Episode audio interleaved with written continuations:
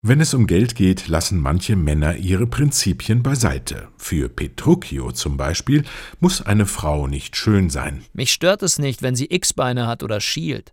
Hauptsache, das Mädel wird mein Weib. Im Dunkeln sind ja eh alle gleich. Still the damsel I'll make my dame. In the dark they are all the same. I've come to wife it wealthily in Padua. Ganz schön frech, dieser Petruchio.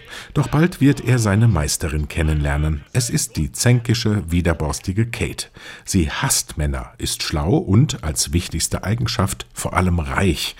Bald wird die stachelige Jungfrau Petruchio einen Bastard nennen, ihn in den Magen boxen, ihn ohrfeigen und in die Hand beißen.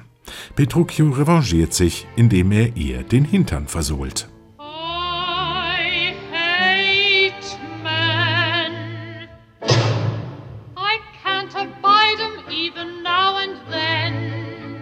Natürlich ist Kiss Me Kate ein Shakespeare-Musical, aber nicht nur. Es geht auch um das Paar, das die Rollen von Kate und Petruchio spielt. Fred Graham ist Regisseur und probt originellerweise gerade ein Musical mit dem Titel Der widerspenstigen Zähmung. Er spielt den Petruchio, seine Ex-Frau, die Filmdiva Lily Vanessi, soll die Kate darstellen. Das wird nicht einfach, denn beide sind sauer aufeinander. Lilly lässt sich von einem reichen älteren Liebhaber mit Diamanten behängen und Fred treibt sich mit einer Nachtclub-Stripperin herum. Überrascht stellen beide jedoch fest, dass sie noch etwas füreinander empfinden, und sie erinnern sich an Zeiten, in denen ihre Liebe noch jung gewesen ist, zum Beispiel als sie bei dieser kuriosen Produktion dieser Wiener Operette mitgewirkt haben, wie war das noch? Irgendwas mit Bar. Wunderbar. Wunderbar. Wunderbar. Wunderbar. Wunderbar. There's a favorite star above. What a bright shining star.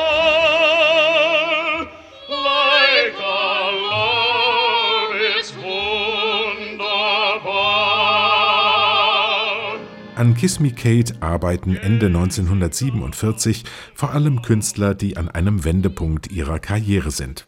Das hat der kanadische Theaterfachmann Richard Usunian festgestellt. Für die meisten großen Namen, die hier beteiligt waren, bedeutete diese Show entweder den Durchbruch oder die letzte Chance. Dieses Musical musste sie berühmt machen oder sie endgültig aus dem Geschäft kegeln. Alle suchen hier ihre Chance. Für die B-Filmschönheit Patricia Morrison zum Beispiel ist die Kate die Rolle ihres Lebens. Cole Porter dagegen gilt am Broadway als Vulkan, der ausgebrannt ist. Ein Shakespeare-Stück als Musical, das ist für ihn Kassengift.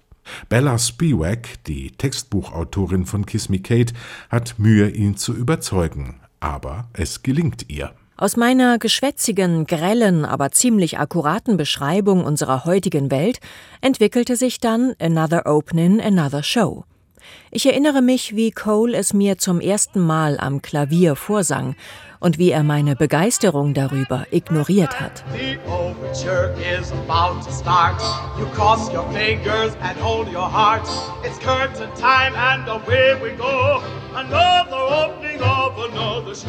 Cole Porter schreibt seine Musik zu Kiss Me Kate unter quälenden Schmerzen.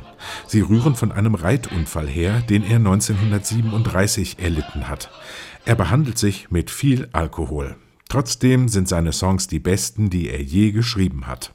Mal klingen sie operettisch und melodiös, dann wieder jazzig und wild. Seine Texte sind witzig, intelligent und sexuell oft nicht nur mehr, sondern auch eindeutig. In Kiss Me Kate, dem Stück im Stück, spiegelt die Kunst das Leben und umgekehrt.